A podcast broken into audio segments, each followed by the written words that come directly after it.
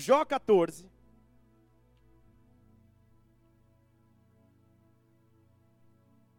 Vamos ler a partir do versículo 7.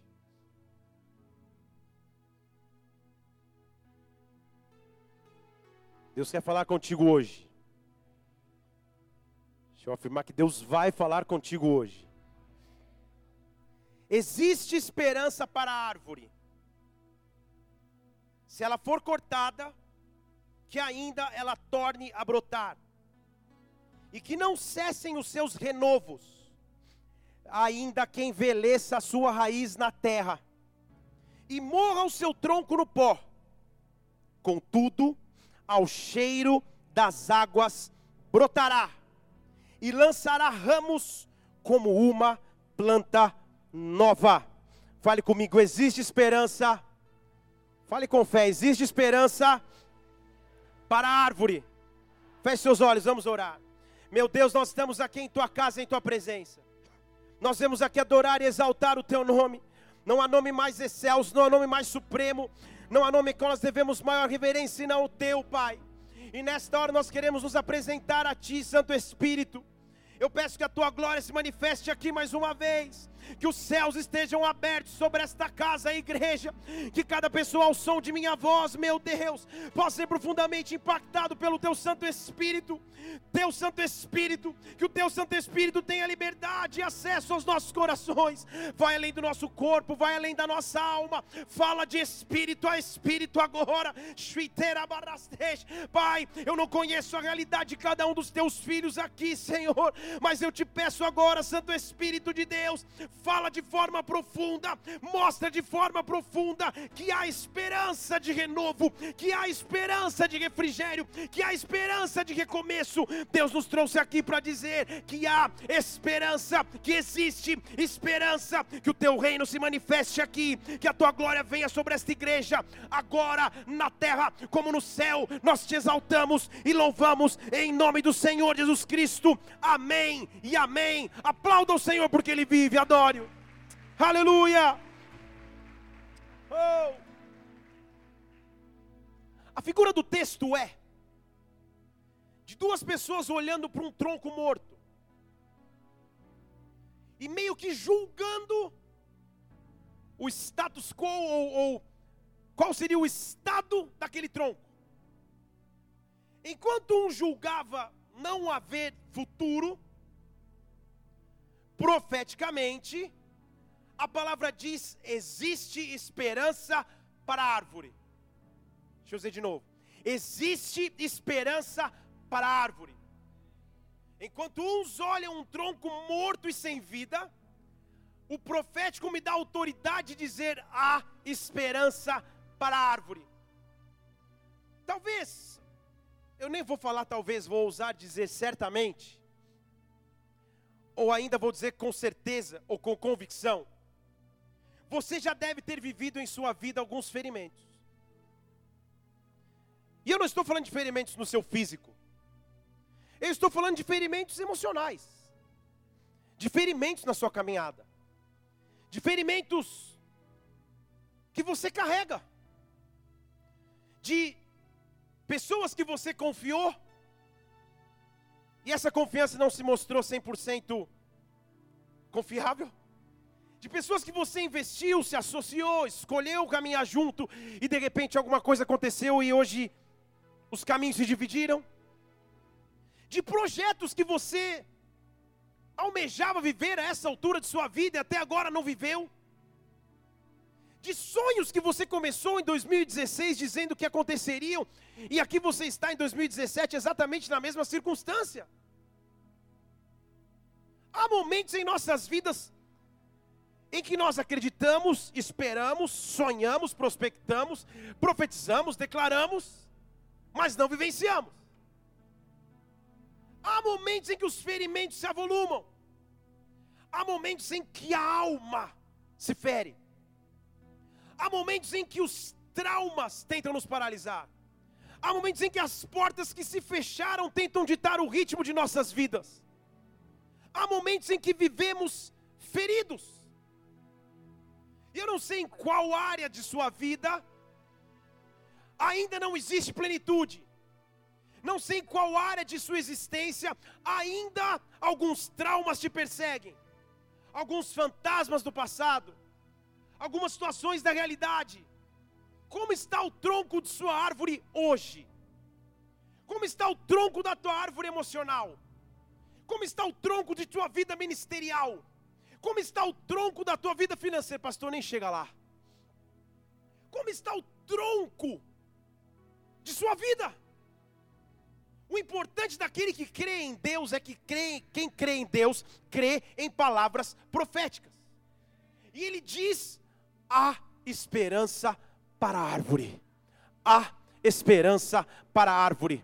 Há esperança para a árvore. Eu vou continuar dizendo até você falar amém. Há esperança para a árvore, mesmo que na terra tiver envelhecido a raiz, mesmo que lá onde ninguém enxerga até a raiz estiver velha, a Bíblia diz que a água tem um cheiro, e cheiro no, no hebraico do Antigo Testamento é um bom perfume que muda o ambiente, ao cheiro das águas vai brotar novamente. Levante suas mãos aqui, eu quero profetizar sobre ti. Shviteira barrete cabasteja áreas de sua vida que não frutificaram em 2016, porque já não tinham frutificado em 15, em 14, já não tinham frutificado desde que Cabral chegou no Brasil. Eu quero profetizar sobre ti agora. Ao cheiro das águas brotará, ao cheiro das águas brotará, ao cheiro, o bom perfume de Cristo entrando neste lugar nesta noite, na atmosfera profética deste lugar. Eu grito renovo, renovo, renovo, em nome do Senhor Jesus Cristo, que dois 2017 traga um renovo daquilo que você espera em Deus. Dê um glória ao Senhor e aplaudo aqui neste lugar e adore. Oh,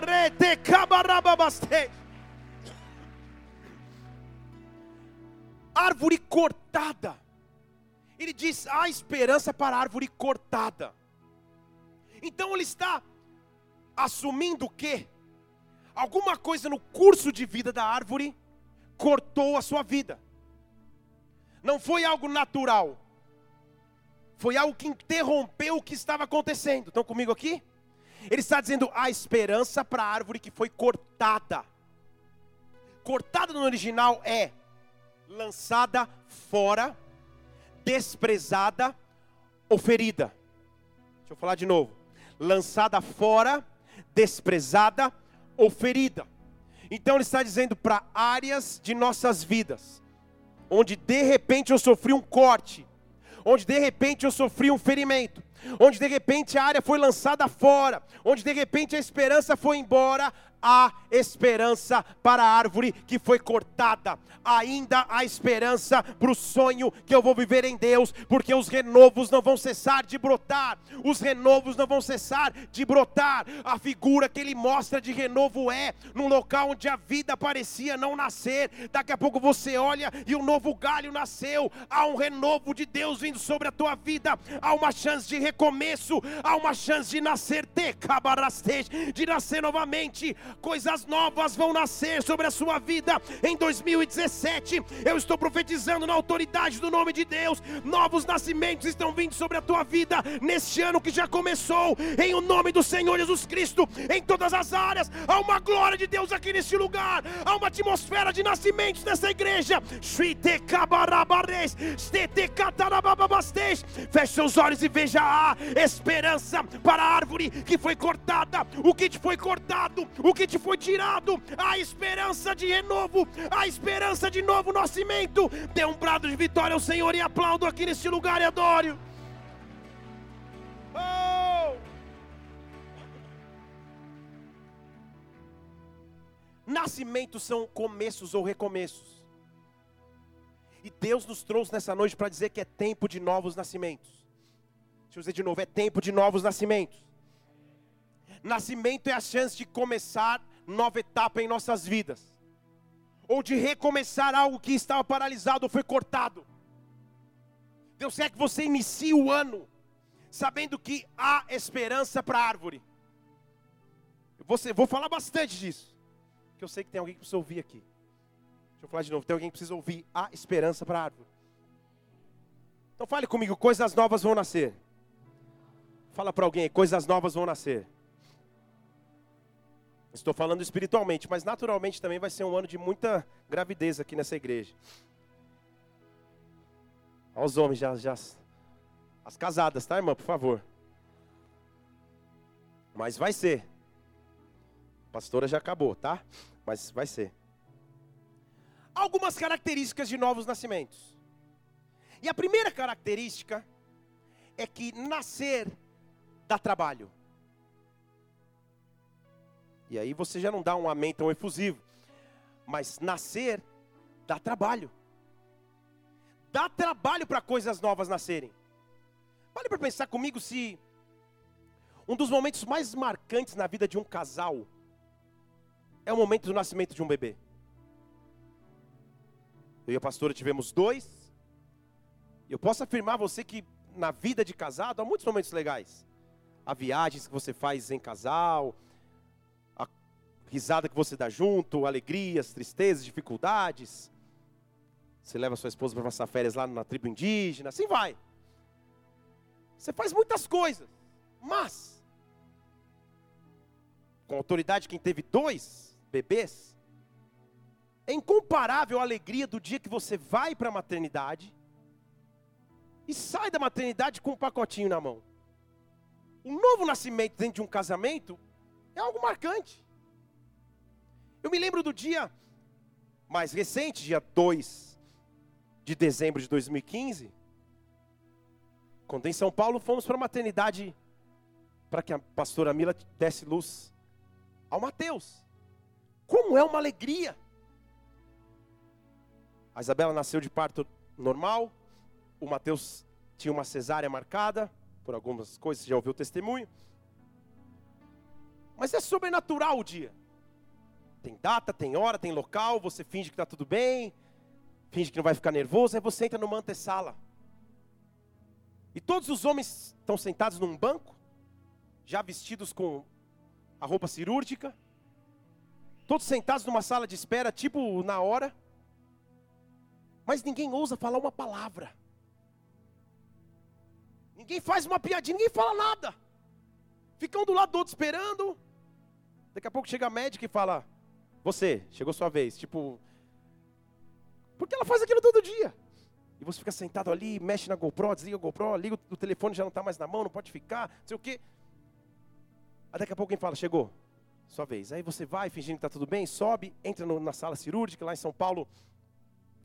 A sala de cirurgia para o parto é mais ou menos como se a gente estivesse aqui todo mundo lá de fora e a sala fosse atrás daquelas janelas. Tem uma janelinha que a família fica assistindo. E tem um botãozinho lá que ela aperta, que faz o vidro ficar jateado, e, outro, e de outro que ela aperta, que daí o vidro fica transparente de novo. Então você fica sentado ali, do lado da esposa, conversando, batendo papo. Você não sabe meio, meio que falar, você está fingindo que está nada acontecendo, tua esposa está olhando para você, batendo papo, e a médica está em cima dela, mexendo na barriga, e você fala, é, sei lá, né? O que será que a gente vai fazer no Natal? Você, você não tem o que falar. Até que daqui a pouco a médica fala: pode abrir o vidro, pode liberar o vidro. Aí dá aquele gelo nas pernas. Tipo, vai nascer. Pai, levanta e vai ver. Aí você, Senhor, só não me deixe desmaiar agora, vai ser um amigo da minha vida. Aí você para, vê a médica com todo cuidado, trazendo o bebê que antes estava em uma dimensão, em uma realidade, para uma nova realidade. Esse momento é maravilhoso, todo mundo se alegra, ele chora do lado de fora, a gente chora aqui dentro, o pai bate no vidro, é uma alegria. Mas nós esquecemos que o próprio nome desse todo, todo esse processo, ou que inicia esse processo, se chama trabalho de parto. Para que o parto aconteça, dá trabalho. É desgastante para a mãe e para o bebê. Você vai no, no, no, hospital, as pessoas visitam e falam: Nossa, que gracinha, como ele dorme tranquilo, dois dias dormindo. É, está cansado. Deu trabalho para nascer. Estão comigo aqui ou não? Para nascer dá trabalho. Vamos falar em português aqui agora, para que coisas novas venham sobre a sua vida. O trabalho está sendo envolvido. Você paga um preço, você jejua, você ora, você busca, você se entrega, mas coisas novas vão nascer. Quando o pai delimita que o tempo chegou de nascer, nada para o ciclo de nascimento. Pensa no bebê, ele está lá confortável dentro do útero, comida de graça, espaço adequado, cama quentinha, Tá tudo bem com ele. Mas sabe o que começa a acontecer com o bebê? Ele começa a crescer demais. Ele começa a crescer demais. E quando ele cresce em tempo suficiente, aquele espaço que até então tinha sido sua subsistência não pode mais ser. E agora ele é obrigado a encarar um novo tempo. Estão comigo aqui? Você está dizendo que estou pregando para você? Novos nascimentos significa que eu estou amadurecendo em Deus. Quando coisas novas começam a nascer na minha vida, é porque eu estou crescendo é porque eu estou crescendo, é porque o ambiente que até então estava, que a minha realidade de vida até então ficou pequena demais para os planos e para os projetos de Deus sobre a minha vida. Deus vai fazer coisas maiores que eu esperava, Deus vai derramar coisas maiores que eu imaginava para a árvore que estava cortada, ferida, abandonada, lançada de lado. Deus está dizendo: há um ciclo de novo nascimento, há um ciclo de nova esperança, coisas novas vão nascer. Dá trabalho, é necessário oração, vem um frio na barriga, Senhor, e agora? vem um vazio de pensar como vai ser, mas há um novo nascimento da parte de Deus vindo sobre a sua vida, há um novo nascimento da parte de Deus vindo sobre a tua história, há um novo nascimento da parte de Deus vindo sobre a nossa igreja, há um novo nascimento, em o nome do Senhor Jesus Cristo, receba, receba, receba, dê um glória ao Senhor e aplaudo aqui neste lugar. Agora, uma coisa que ninguém repara quando o bebê nasce, é que quando ele nasce com aquela alegria, ele grita dentro da sala. Só que rapidamente uma médica assistente, sei lá quem é, pega lá e leva o bebê para um canto e trabalha em cima do bebê ali.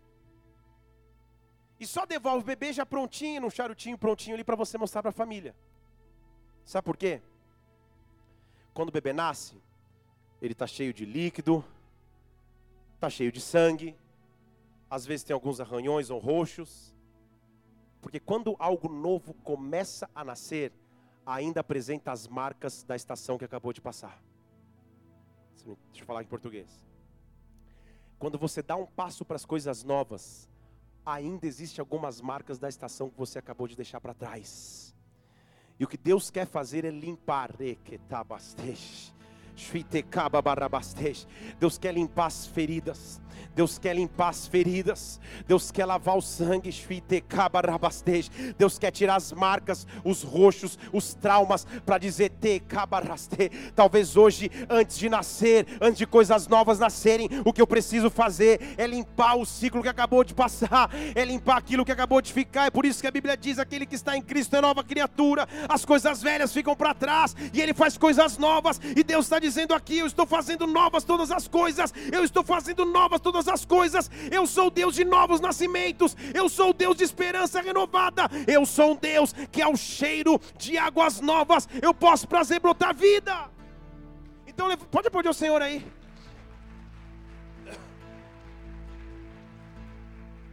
Então levante sua mão e fala: Deus quer me limpar. Fale de novo: Deus quer me limpar. Fala: Pode me limpar, Senhor. A primeira coisa que me limpa é o fogo fogo de Deus me limpa e me prepara para nascer para coisas novas. Em Êxodo capítulo 3, você conhece a história de Moisés chegando, apacentando um rebanho, perdido, fugido do Egito. Você conhece a história de Moisés? E o rebanho não era nem dele, era do sogro. E atrás do deserto, Deus o leva para Oreb. Deus o leva para Oreb. Está comigo aí? Êxodo capítulo 3, versículo 1. Moisés estava apacentando o rebanho de Jetro, seu sogro, sacerdote de Midian. E o levou para trás do deserto e chegou a Oreb. Fale comigo, Oreb. O monte de Deus. Já para pensar que monte Oreb é esse? É o mesmo monte que a gente conhece por outro nome chamado de Sinai. Então entenda. Esse era o monte onde lá na frente Deus daria os dez mandamentos a Moisés. Deus o estava levando no mesmo local, na mesma região, para dizer: o local já está certo, agora estou trabalhando com você. Eu já estou te mostrando aquilo que vai ser, mas deixa eu trabalhar contigo, Moisés. Para que coisas novas nasçam, você precisa ser limpo pelo fogo de Deus. Deus precisa limpar as tuas emoções. Deus precisa sarar as tuas feridas. Deus precisa sanar os teus traumas. Deus precisa olhar para você e dizer: Cabastej, a esperança para a árvore cortada. A esperança para a árvore cortada e lá no meio do Horebe aparece um anjo. Você conhece comigo o texto, versículo 2: no meio de uma chama do fogo, numa sarça, Moisés olhou e eis que a sarça ardia no fogo, mas a sarça não se consumia. Você conhece o texto? Que mistério é esse? Era uma árvore pegando fogo que na verdade não pegava fogo.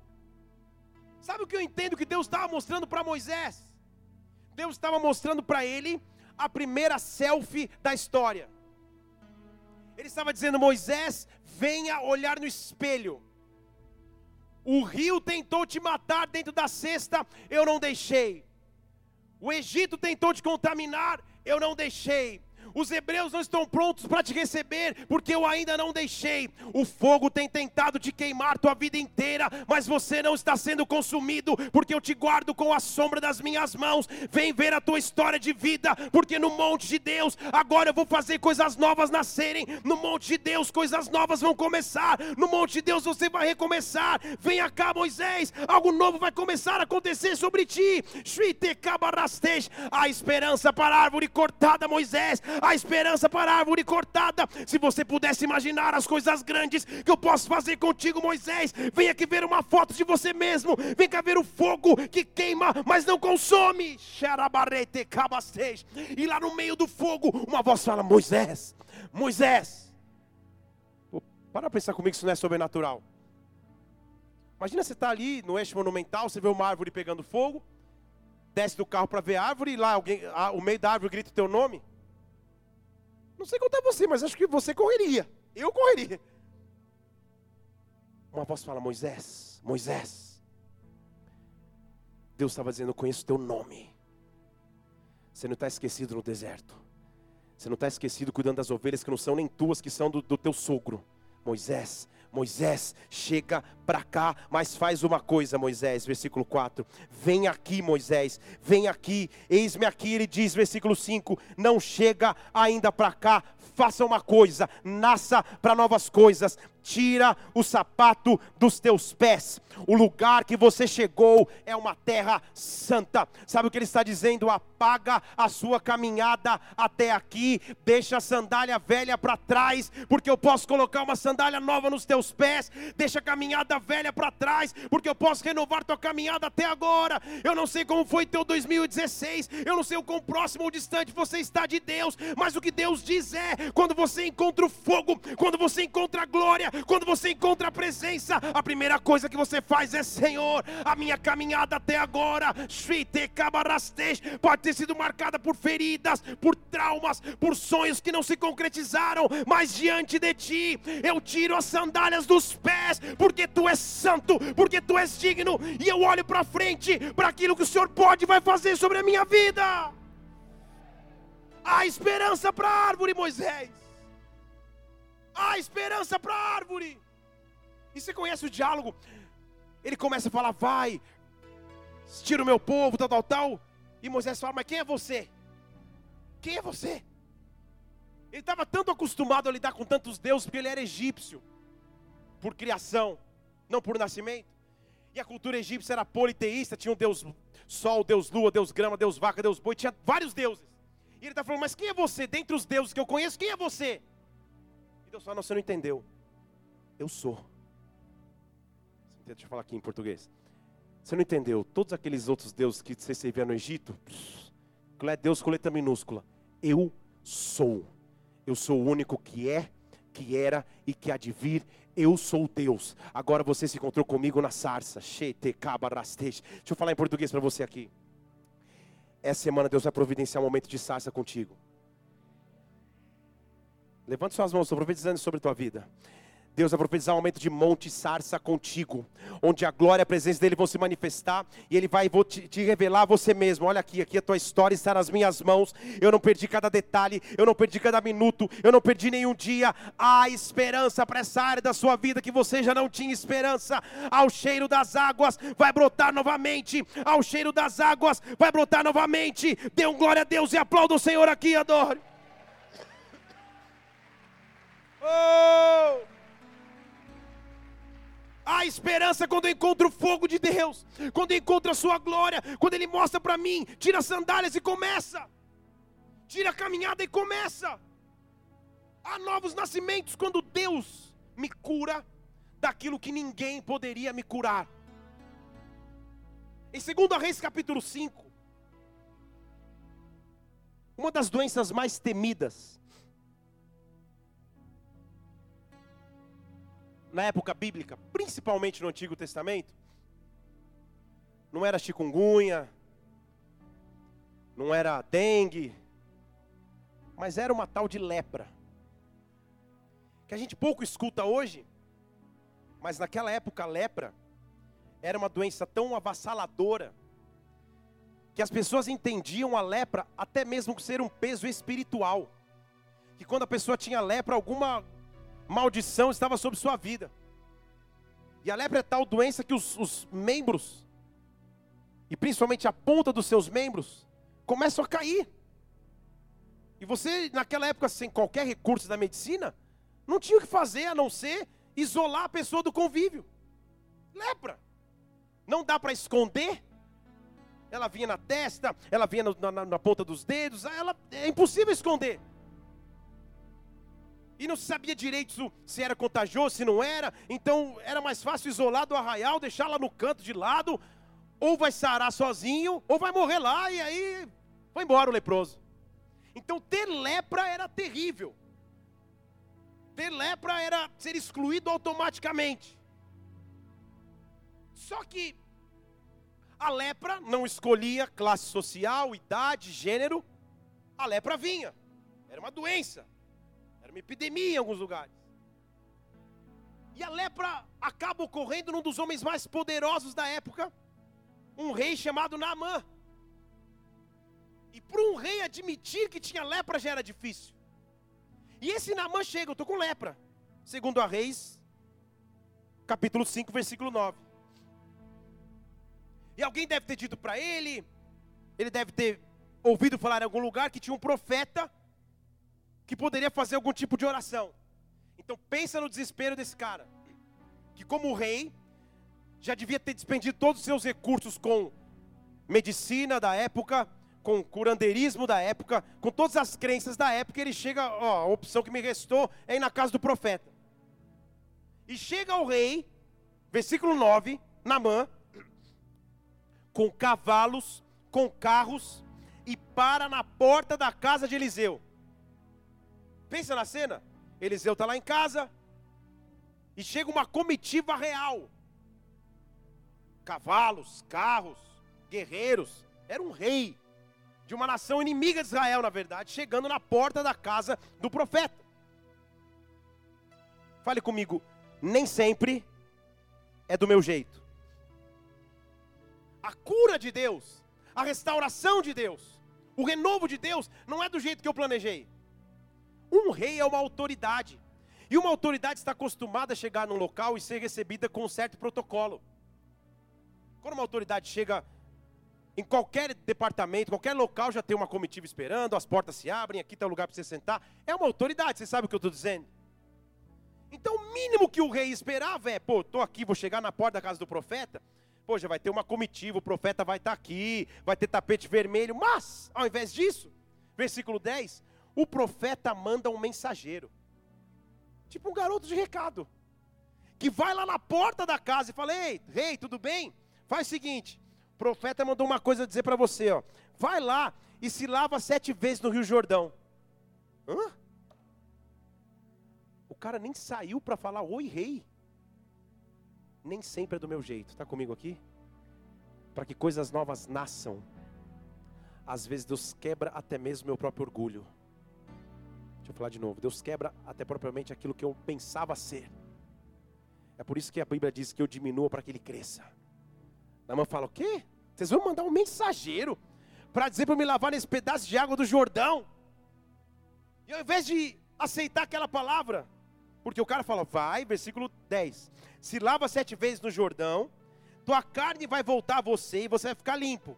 Namã, indignado, versículo 11, retirou-se dizendo: Ah, eu pensava que ele viria aqui, sairia para ter comigo, se colocaria de pé, invocaria o nome do Senhor, passaria sua mão sobre o lugar e aí ele curaria o leproso. Namã, com sua sabedoria real, com seu poderio real, com a sua influência real, na sua cabeça, já tinha até pensado como Deus ia fazer. Será que nós não somos assim? Pô, eu pensava que se eu fizesse uma cara mais triste e sentasse ali na frente, na hora do mover, o uh, Senhor, o pastor colocaria a mão sobre mim e eu seria curado imediatamente. Eu pensava que ia ser assim. Namã estava falando isso. Não, na minha cabeça o plano não era esse. Na minha cabeça você ia vir aqui fora, ia falar, oh Deus dos céus, sim, sim, salabim, bim, bim, e pá! E eu ia ser curado. Agora você me manda um mensageiro dizer para eu mergulhar sete vezes nesse rio? Olha como ele era orgulhoso, versículo 12. Não é porventura Abana e Farpar, porque Namã era o rei da Síria, rios de Damasco, melhores que todas as águas de Israel? Será que eu não poderia me lavar nesses rios da Síria e ficar limpo? e se voltou e se retirou com indignação. O orgulho é o único fator que me impede de recomeçar. Deixa eu falar de novo, está um silêncio aqui, né? É o calor. O orgulho é o único fator que me impede de recomeçar, de viver novos nascimentos. Porque aquele cara estava voltando para casa indignado. Pense comigo, como rei, ele já devia ter despendido de todos os seus recursos para ser liberto. E nada resolvia. Mas ele não queria admitir sua real condição. Ele não queria admitir sua real condição. A cura de Deus e o recomeço de Deus para a árvore só começa quando eu admito a minha real condição. Senhor, aqui está a minha real condição. Aqui está a real condição do meu casamento. Aqui está a real condição do meu ministério. Aqui está a real condição da minha vida devocional contigo. Aqui está a minha real condição financeira. Aqui está a minha real condição, Deus. Eu me milho diante de ti e eu peço, Senhor, usa-me, usa-me mais uma vez. Fala comigo, Pai. Fala comigo. Me traz revelação daquilo que o Senhor precisa porque ele não entendeu qual era o código profético do, da direção de Eliseu. Sete significa plenitude, vai se lavar sete vezes com plenitude no Jordão. Jordão significa o local do rebaixamento. Não estou falando para você que torce para o internacional, não deve ter. Local de me humilhar. Ele estava dizendo: para que você nasça novamente, humilhe-se na plenitude da presença daquele que é capaz de recomeçar, daquele que é capaz de fazer coisas novas nascerem, daquele que é capaz de fazer coisas novas surgirem. Namã, você não entendeu. Só que tinha um servo com ousadia, que chegou para o rei e falou: Rei, não, não é possível. Eu já te vi nessa busca desenfreada por cura. Versículo 13: Ei, meu pai já falou com respeito para não ser morto pelo rei. Será que se o profeta não tivesse falado alguma coisa mais difícil, porventura você não tinha feito? Agora ele te pediu algo simples para lavar e ficar purificado, por que você não vai fazer? Choque de realidade, vem comigo aqui. E se o cara tivesse mandado você sair daqui, ir a pé até Damasco, gritando, oh, cura minha lepra, você ia fazer. Se ele tivesse pedido uma coisa tão difícil, Agora ele te pediu algo simples, por que, que você não faz? Eu amo o meu Deus, porque o nosso Deus é um Deus de simplicidade. Eu não preciso pegar uma navalha e cortar o meu corpo. Eu não preciso sair daqui com uma cruz carregada nas costas até São Paulo, até Salvador na Bahia. Eu não preciso fazer nada, porque a Bíblia diz que Ele não quer, ele quer, ele quer misericórdia e não sacrifício. A única coisa que eu preciso é simples: é buscar a Sua presença, é me entregar em Sua presença, é descer ao Jordão, é diminuir para que a plenitude dele cresça e testificar como servo do Senhor, eu te faço a pergunta como foi feita a Namã, porque ele te pediu algo simples, porque você não faz algo que é simples, que é simplesmente buscar sua face, simplesmente buscar sua presença, simplesmente adorá-lo com todo o coração, simplesmente abrir a palavra do Senhor e buscá-lo com todo o teu entendimento e força. Ele estava dizendo, Namã, é simples. Mergulha no rio sete vezes. Você já fez tanta loucura, mergulha no rio. E ele foi. E aí diz no versículo 14 que ele desceu e mergulhou no Jordão sete vezes. Pensa na, na, na, na plateia. Mergulho um, uou. dois, três, nada. Quatro, nada. E na mãe está pensando no meio, Senhor. Cinco, seis, nada. Na sétima vez, porque sete é a plenitude de Deus, conforme a palavra do homem de Deus. Sua carne, versículo 14, eu estou lendo. Sua carne se tornou como a carne de uma criança e ele ficou completamente purificado. A esperança para a árvore cortada. Quando eu encontro as águas, quando eu encontro as águas, quando eu encontro as águas, levante uma de suas mãos. As águas de Deus vão começar a fluir sobre a sua vida. As águas de Deus vão começar a fluir sobre a sua vida. Onde havia ferida, onde havia trauma, onde havia sonho interrompido, onde havia um projeto projetos até então frustrados. Que as águas de Deus venham sobre ti agora. Que as águas de Deus venham sobre ti agora. Trate com Deus que resolve de forma simples. Trate com Ele, trate com Deus. Novos nascimentos começam sobre ti agora. Em nome de Jesus Cristo. Dê um brado de vitória ao Senhor aqui nessa igreja. Aplaudam mais uma vez.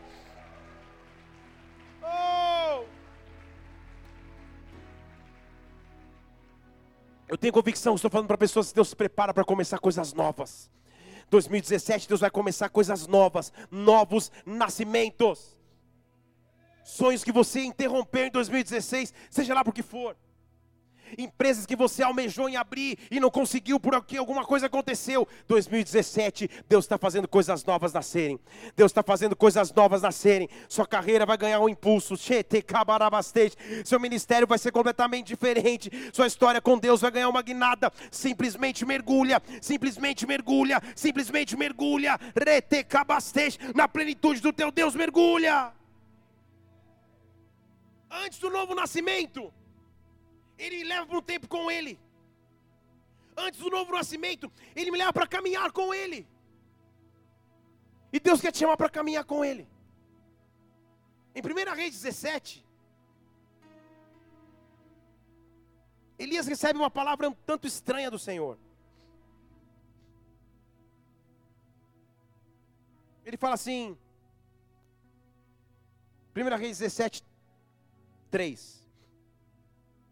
O Senhor fala para eles: Elias, sai daqui, vai para a banda do Oriente e se esconde.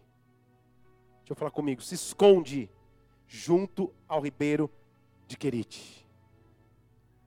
Antes de um novo nascimento, vem a fase do esconderijo. Antes de um bebê nascer, o bebê se esconde. Estão comigo? Hoje em dia, com tecnologia, tem ultrassom 3D, 4D, Full HD, 4K, 3D, que dá para ter uma ideia de como vai ser a face do bebê. Mas você só sabe mesmo no momento que vê. Porque antes de nascer é algo não plenamente revelado. Talvez você esteja na sua vida com coisas na fase do esconderijo. Sonhos de Deus propósitos de Deus que estão na fase do esconderijo, estão na fase não plenamente reveladas. Não plenamente reveladas. Estão na fase onde Deus ainda não descortinou por completo, mas isso não quer dizer que não vai nascer. Ele diz: Elias vai se esconder junto de um ribeiro chamado Querite, fica lá, porque eu quero trabalhar contigo vai nascer um grande profeta. Vai nascer alguém que vai fazer algo sobrenatural sobre a nação de Israel. Mas antes, vai se esconder. Antes vai ficar no esconderijo. Eu estou pregando para algumas pessoas que estão no esconderijo aqui. Proporcionado por Deus. Eu estou falando para futuros pregadores da palavra. Vou falar de novo, estou falando para futuros pregadores da palavra. Eu estou falando para futuros adoradores aqui no altar. Estou falando para futuros diretores de empresa, homens de Deus que vão crescer, mulheres de Deus que vão crescer, mas que estão vivendo no momento do querite. E ali no querite ele fala assim: faz o seguinte, eu vou ordenar, versículo 4, para que você beba do ribeiro. Não é tempo de viver com muito, é um ribeirinho que você vai beber. E os corvos vão te sustentar. Do céu vai vir teu mantimento. Isso é querite. Você bebe da aguinha que está do teu lado e você espera o corvo trazer o alimento. O corvo traz sustento, nada te falta, mas é um querite partiu e fez conforme a palavra do Senhor, habitou junto ao ribeiro de Querite, que está no oriente do Jordão. Deixa eu falar de novo, que está no oriente do Jordão, local de rebaixamento, antes que grandes coisas aconteçam. Local de rebaixamento, antes que grandes coisas aconteçam. Naamã passou pelo Jordão, Elias passou pelo Jordão, Jesus Cristo, antes de começar seu ministério, passou pelo Jordão, porque você e eu acharíamos que não passaríamos pelo Jordão também. Talvez você esteja vivendo um Jordão Jordão, um rebaixamento, deste cabarastej. Você não entende todas as coisas, mas Deus simplesmente te escondeu na sombra das tuas asas para que algo grande comece a nascer, para que algo grande comece a brotar. E eu estou liberando da parte de Deus um novo nascimento sobre a sua vida, um novo nascimento sobre a sua vida. Receba em nome do Senhor Jesus Cristo e aplaudo aqui nessa igreja. Oh!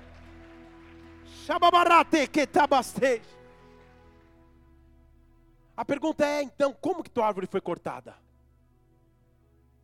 O que cortou tua árvore?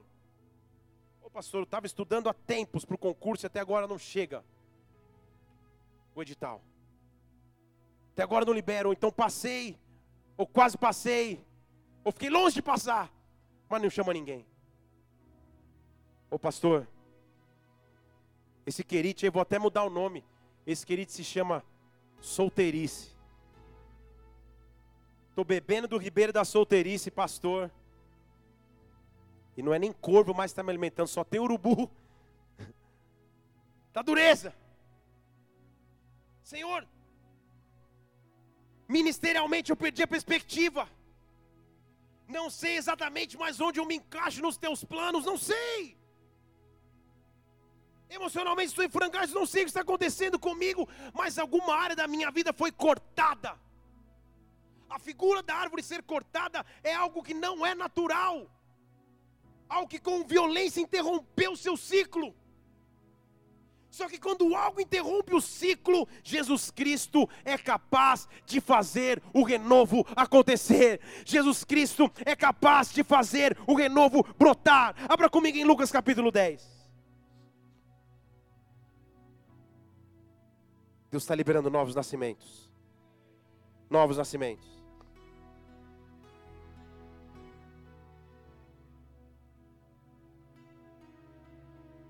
Lucas capítulo 10, versículo 30.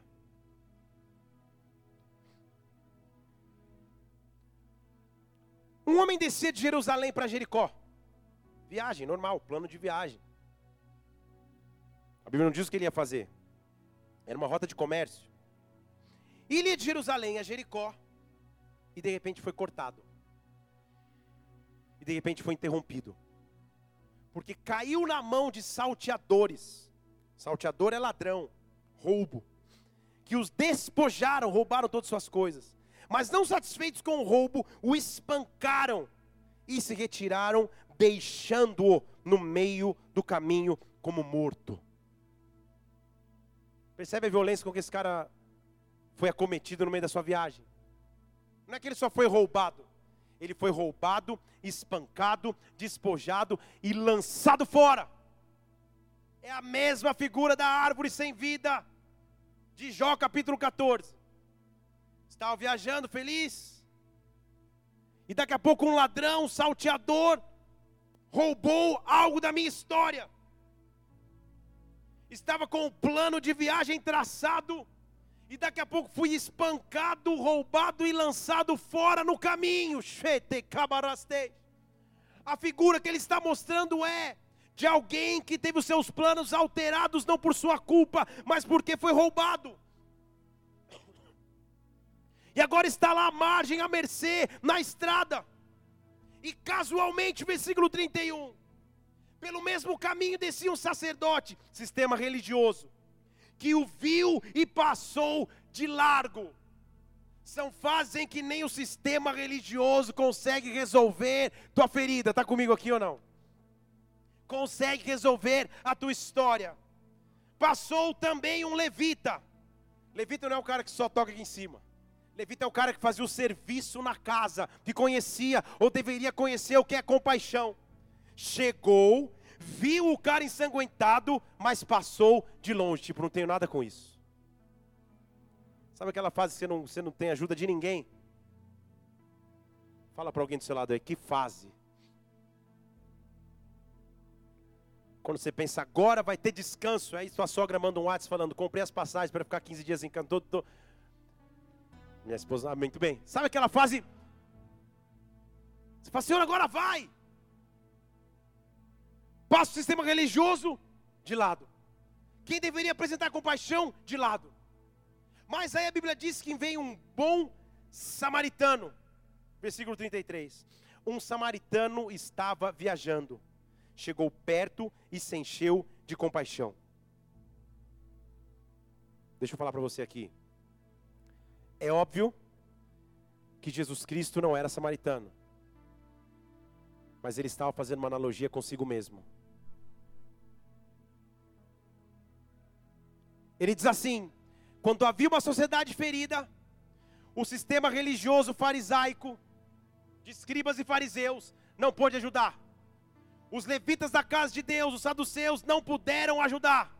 Até que veio um improvável, e o improvável se encheu de compaixão por aquele que morria na estrada. Mas o improvável estava em viagem. Ele não era desse mundo, ele estava viajando, versículo 33. Ele estava indo de um lugar para o outro. E ele disse: Venha, porque versículo 34: Eu vou curar as suas feridas com azeite e vinho, com azeite e vinho, com o meu óleo, com a minha unção e com o meu sangue. Vem que eu vou curar com azeite e vinho, e eu vou te colocar sobre a minha cavalgadura, eu vou te carregar sobre os meus ombros. Eu vou carregar sobre os meus ombros o castigo que te traz a paz. Estava sobre ele pelas tuas pisaduras. Pelas pisaduras dele, eu e você fomos sarados. Eu vou te carregar nos meus ombros. Levou, colocou na estalagem, falou assim: faz o seguinte, deixa eu te dar duas moedas. Cuida dele, versículo 35. E de tudo que ele gastar mais, porque eu vou te pagar quando eu voltar. Você não entendeu, né? Que eu vou te pagar quando eu voltar. Quando Jesus chega em João 14 e fala assim: Não se preocupa no seu coração. Crede em Deus também em mim, na casa do meu pai há muitas moradas. Se não fosse assim, eu não teria dito: Eu vou preparar-vos um lugar. Você conhece esse texto, não é isso? Aí, versículo 3 de João 14. Peguei de surpresa aí, né? aleluia. João 14, 1, põe no 3. E se eu for, vos preparar um lugar, eu voltarei outra vez e vos tomarei para mim mesmo, para que aonde eu estiver, vocês estejam também. Deixa eu surpreender aqui, nesse versículo, Jesus Cristo não está falando da sua segunda vinda que nós estamos esperando, Ele está falando da sua ressurreição. Ele falou: Eu vou preparar-vos um lugar e eu vou voltar, para que aonde agora eu estiver, vocês possam estar também. Quando o samaritano fala, cuida dele aí, porque daqui a pouco eu volto para pagar a dívida. Ele está falando da ressurreição de cruz de Jesus Cristo. Ele está dizendo a dívida que me era contrária, quando ele volta triunfante da cruz, quando a morte é tragada pela vitória, quando a morte é tragada pela vida. Agora ele diz: a conta está paga, a conta está paga, a conta está paga. Quando ele grita na cruz, está consumado. Na verdade, ele está gritando: a conta foi paga, a dívida foi paga, a conta foi paga. Eu fui resgatado no meio da estrada, ferido, machucado, magoado, mas alguém derramou vinho e azeite sobre as minhas feridas. E eu estou sendo tratado, cuidado, e a conta já foi paga. A conta já foi paga. A a ferida que Satanás continuava insistindo em trazer, os medos medos, as aflições, os traumas, as decepções já estão pagos pela cruz de Cristo. Aplauda o Senhor e adore. Oh! Agora, não sou eu que estou inventando essa analogia aí de bebê nascer, de lavar o bebê quando nasce. Isso é bíblico. Fala para o seu irmão, sabia? O manual é bíblico. Quando ninguém se importava contigo, ele se importou. Ezequiel capítulo 16. Deixa eu terminar aí. Deus está te dando a chance de coisas novas nascerem. Ele vai cuidar dos seus novos nascimentos. Jesus está falando com Israel.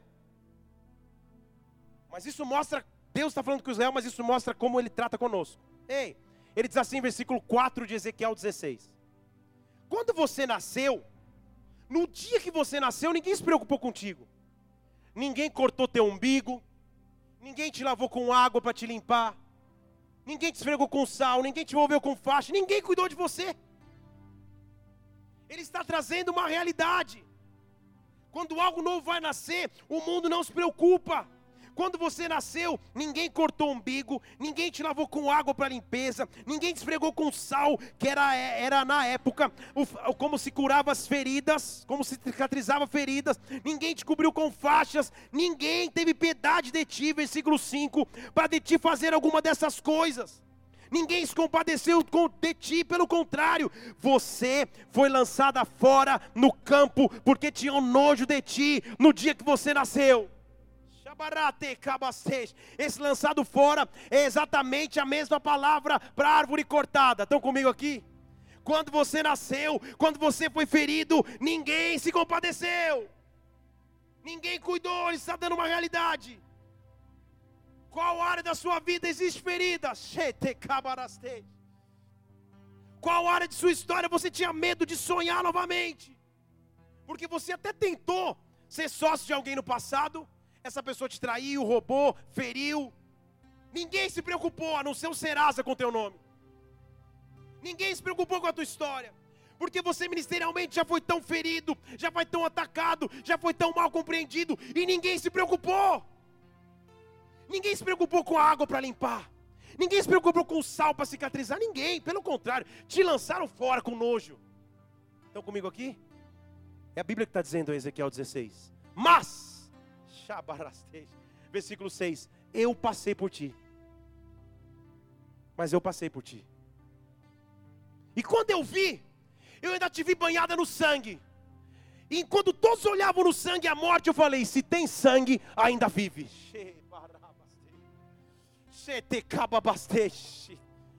Deixa eu falar aqui que talvez você não entender falar em português. Quando Deus te olha, Ele não enxerga as feridas mas ele enxerga o sangue do cordeiro que está em cima de você, e ele diz: por causa deste sangue, é por causa desse sangue, que enquanto todos lançaram para fora, enquanto todos lançaram para fora, eu digo: ainda vive, ainda vive, ainda vive, ainda há esperança para a árvore cortada, ainda há esperança para ti, ainda há esperança para a tua história. Escute no teu ano de 2017, Deus gritando aos teus ouvidos: há esperança esperança, há esperança. Ele ousou cuidar de ti quando ninguém mais queria cuidar. Eu passando te vi, cheio de sangue, sujo, jogado. Ele está dizendo ali, ó. E eu olhei, se tem sangue, ainda vive, ainda vive ainda vive. Como eu sinto o Espírito Santo de Deus aqui hoje, irmãos, dizendo para você: ainda vive, ainda vive, ainda vive, ainda tem esperança. Ah, Deus, mas está sujo, mas está tão cheio de ferida. Ah, ninguém jogou sal para cicatrização. Ele diz: se há sangue do Cordeiro, ainda vive. Se há sangue do Cordeiro, ainda há esperança. Baraste que tabasteje.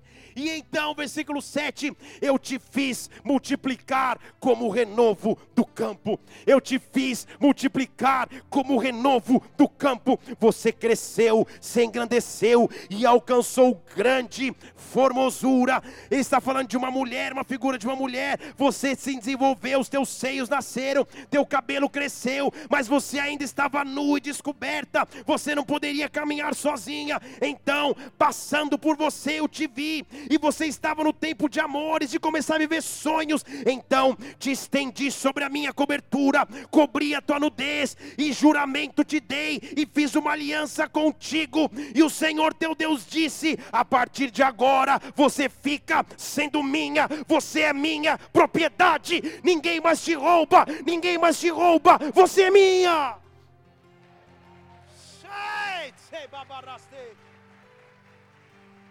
Oh, louve a Deus, porque é um Deus que transformou a minha história e transformou a tua história. É um Deus que olha e diz, independente do que você viveu até aqui, há uma marca sobre ti que te diz: Você é meu, você é minha. E sabe o que eu fiz? Deus está dizendo: O que nunca ninguém fez por você. Versículo 9: Então, te lavei com água, te limpei do sangue, e ao invés de colocar sal, eu te ungi com óleo. Sal cura, mas deve arder para curar. Agora, óleo é bálsamo. Óleo é capacitação. Óleo é capacitação e unção que vem do céu. Levante para suas mãos aqui. Deus está dizendo nessa noite: Eu estou te lavando com água, eu estou limpando as suas feridas, e eu estou te ungindo com óleo. Eu estou te ungindo com óleo, eu estou te ungindo com óleo, eu estou te ungindo com óleo.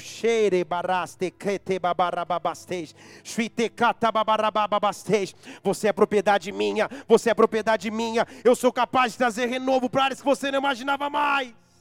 Também, versículo 10. Eu te vesti de bordados, te calcei com pele de do gongo, cingite de linho fino, te cobri de seda. Alguém que estava à margem, já está sendo vestida como rainha. Te ornei de enfeites, para os braceletes nas mãos, um colar no pescoço. Era da época, irmão, versículo 12. Te pus um pendente no nariz, arrecadas nas orelhas, uma linda coroa na sua cabeça. É mais ou menos o dia de princesa do netinho. Sabe quando você vê aquele quadro lá que pega alguém na rua, desfigurado, sem dente, descabelado, sujo, e você fica assistindo até o final aquela porcaria para falar, eu quero agora eu quero ver como a pessoa vai ficar. Essa é a figura aqui. Foi o primeiro dia de princesa. Eu te peguei quando ninguém queria. Te ornei com roupas novas. Lavei as tuas feridas. Ungi a tua cabeça com óleo. Te vesti de linho fino. Coloquei joias sobre ti. E aí, versículo 14. Quero terminar profetizando sobre ti. Correu a tua fama entre as nações por causa da tua formosura. Correu a tua fama entre as nações por causa da tua formosura. Deixa eu ler para você nos dias de hoje correu o teu nome entre aqueles que você conhece e que você nem imaginaria conhecer, por causa do teu testemunho, por causa do teu novo nascimento, por causa da obra que Deus fez na tua vida, porque era perfeito, graças ao esplendor que eu coloquei sobre ti, diz o Senhor, graças ao esplendor que Ele coloca sobre a tua vida, diz o Senhor teu Deus. Levante sua mão aqui, há um esplendor de Deus, há uma glória de Deus vindo sobre a tua vida. Deus está dizendo: há esperança, há esperança, há esperança para a árvore, como um bebê que nasce novamente. Deixa Ele te limpar, deixa Ele te cuidar, deixa Ele te ungir, mas há esperança para um tempo novo. Rabarete, cababacei. Oh! Feche seus olhos aqui nesse lugar. Feche seus olhos aqui nesse lugar. Talvez eu esteja falando de feridas emocionais.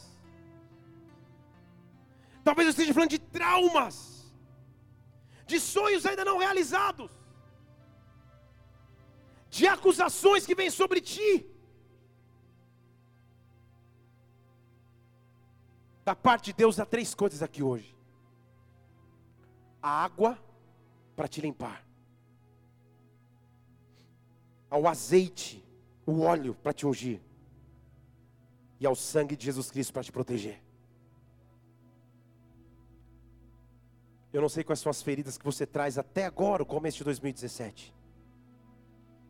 Que quando você ousa sonhar ou pensar, essa ferida ou esse medo, esse trauma fala mais alto, essa acusação fala mais alto.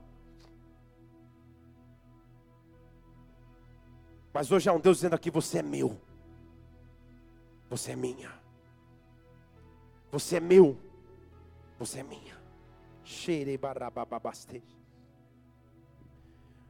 Como o nenê, quando nasce, ainda apresenta as marcas do ambiente onde esteve, e precisa ser limpo para que comece a viver. Deus está aqui para te curar, Deus está aqui para te restaurar. Deus está aqui para te impulsionar no ano de 2017, como você nunca foi impulsionado, para que você viva coisas que nunca imaginou viver na tua história e na tua vida. Nós vamos começar a adorar a Deus aqui. Mas você vai fazer isso em fé.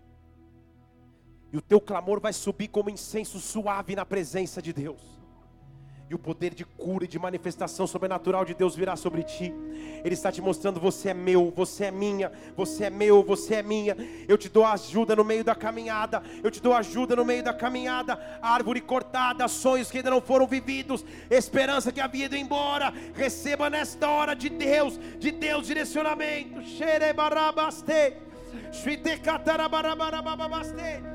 Oh. Me escutas quando clamo. Oh! E acalma o meu pensar. Se isso é contigo, levanta no seu lugar, levanta suas mãos e adore agora. Me levas pelo fogo. Deus está te impulsionando para 2017. Curando todo o meu ser. Sua água, com seu óleo, com seu sangue. Confio em ti. Eu confio nele. Confio em ti. Eu creio, eu creio, Senhor, eu creio. Creio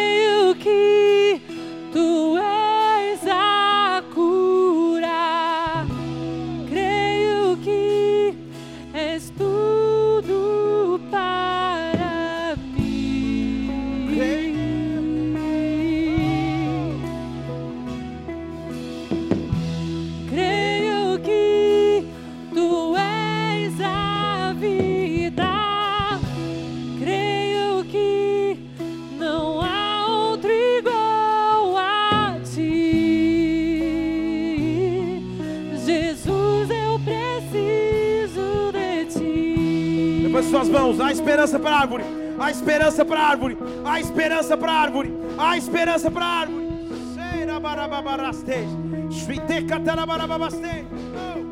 Me escutas quando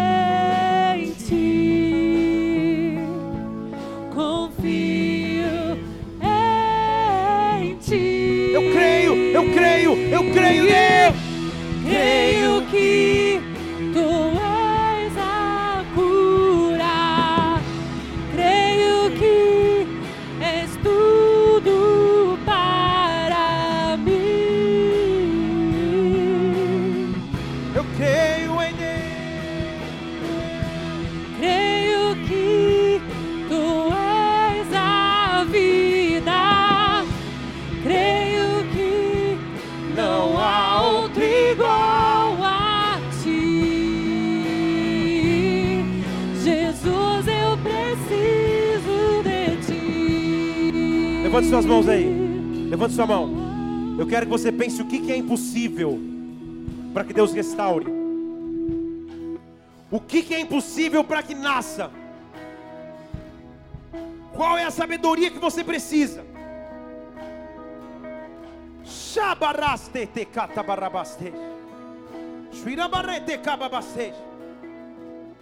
Há um homem aqui querendo começar um novo negócio. E você por vezes se sente limitado. Você fala, Senhor, eu tenho limitações. Eu tenho limitações. Deus está fazendo nascer coisas novas no seu interior. Deus está fazendo nascer coisas novas no seu interior. Ferramentas que você não tinha, Deus está fazendo nascer sobre ti. Eu quero que você pense o que é impossível para ter vida de novo. O que é impossível, Deus está trazendo renovo agora. Há esperança para a árvore. Há esperança para a árvore. Porque nada é impossível. Nada. Nada. Nada.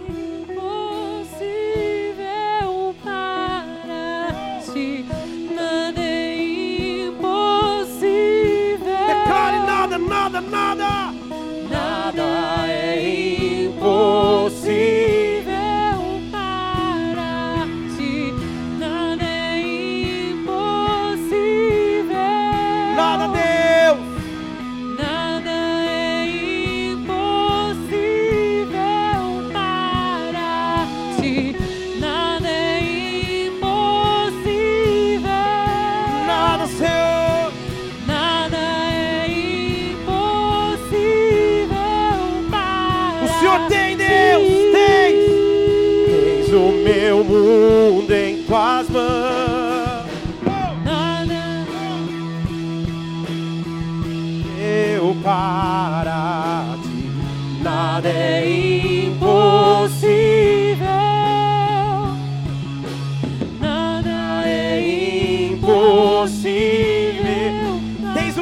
tuas mãos.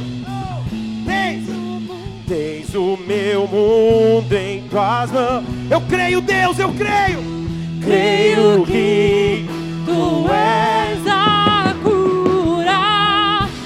Creio que és tudo para Era barata, mim. cababacê. Suiteira baraba, baraba, barabacê. Uh, Creio que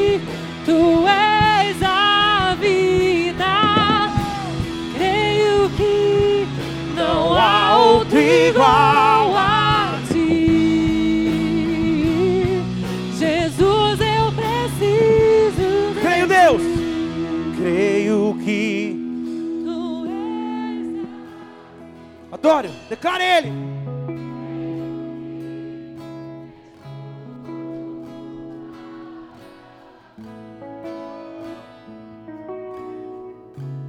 Pense em cada impossibilidade. Declare, eu creio que Tu és a vida dele.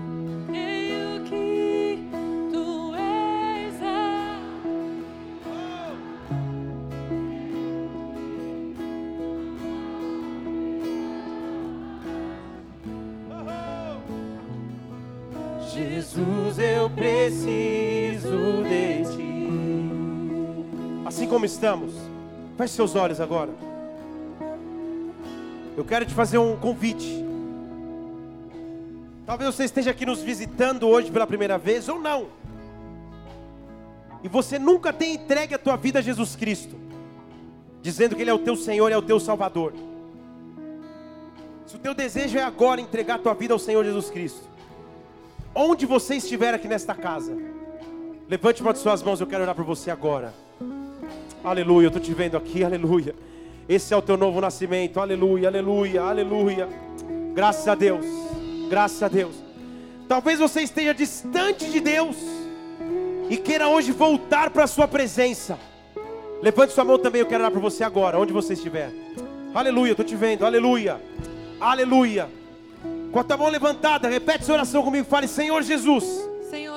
Nesta noite Nesta noite eu nasço de novo eu nasço de novo em Ti, em ti, reconhecendo reconhecendo meus pecados, os meus pecados minhas falhas e as minhas falhas e a minha necessidade e as minhas necessidades de Ti. de ti. Escreve o meu nome Escreve meu nome no livro da vida no livro da vida e me dá a vida eterna. Me dá vida Eu eterna. creio em Ti. Eu creio Pai, eu oro por cada pessoa que hoje levantou a sua mão neste lugar.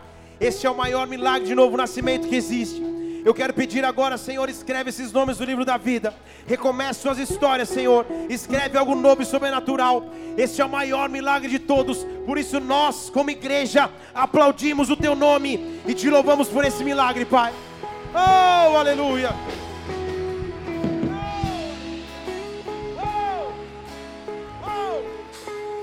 Se você Fez essa oração pela primeira vez?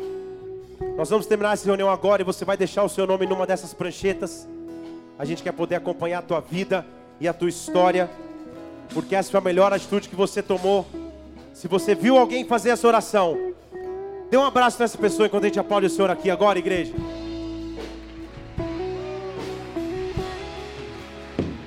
Levante suas mãos. A despeito de qualquer perseguição, de qualquer ferimento que a tua árvore tinha, de qualquer sonho que estava sendo apagado, você vai entrar na tua semana sabendo que Ele é um Deus capaz de curar. Oh, você vai estar simplesmente adorando ao Senhor. Levante suas mãos, levante suas mãos. Creio que. Levante sua voz, adore.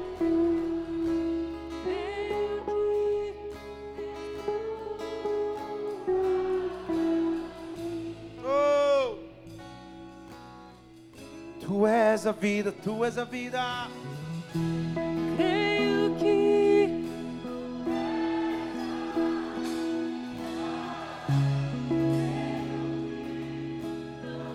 Outro igual. Diga Jesus. Jesus, eu preciso de ti. Jesus, Jesus. Jesus, eu preciso de ti. Jesus, eu preciso de ti. Nada é impossível para ti. Declare.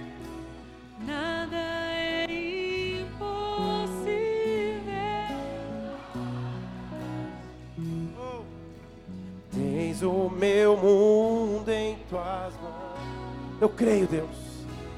Creio. que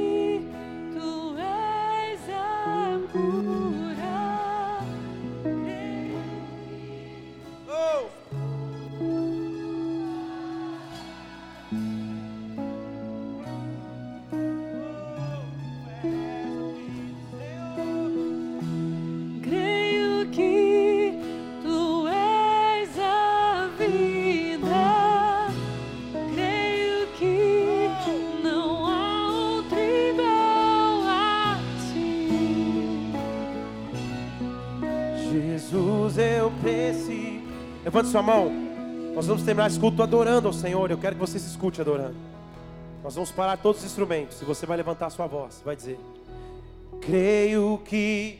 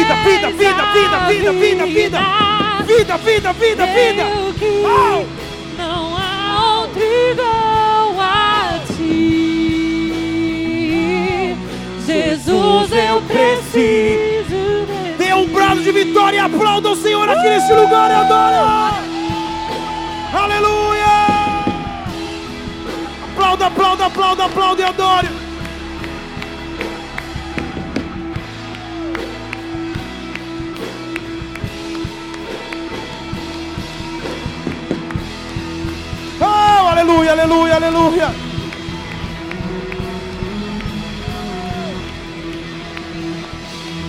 Aleluia. Oh, pela tua presença, pela tua doce presença, nós te adoramos, nós te adoramos, nós te adoramos, nós te adoramos, Senhor.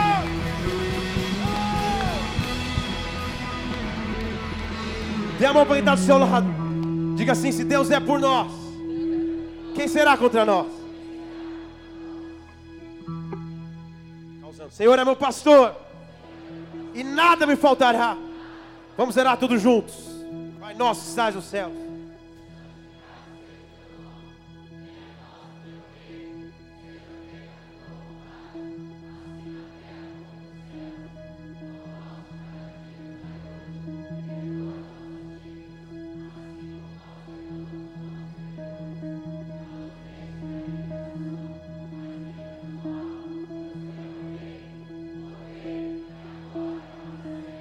Amém, e amém, e amém. Aleluia, aleluia, aleluia. Aplauda o Senhor porque Ele vive. Aplauda o Senhor dos começos. Aplauda o Senhor dos recomeços. Aplauda o Senhor e adore. Oh, oh. Levanta sua mão bem alto. Que o amor de Deus Pai, que a graça do Senhor Jesus Cristo, que a unção, que as consolações, que o renovo, que o recomeço, que os novos nascimentos do Espírito Santo estejam sobre a sua vida. Eu te abençoo. Vai na paz do Senhor. Dê um abraço quem está do seu lado. Até quarta-feira. Deus te abençoe. Oh! Creio que tu és a cura.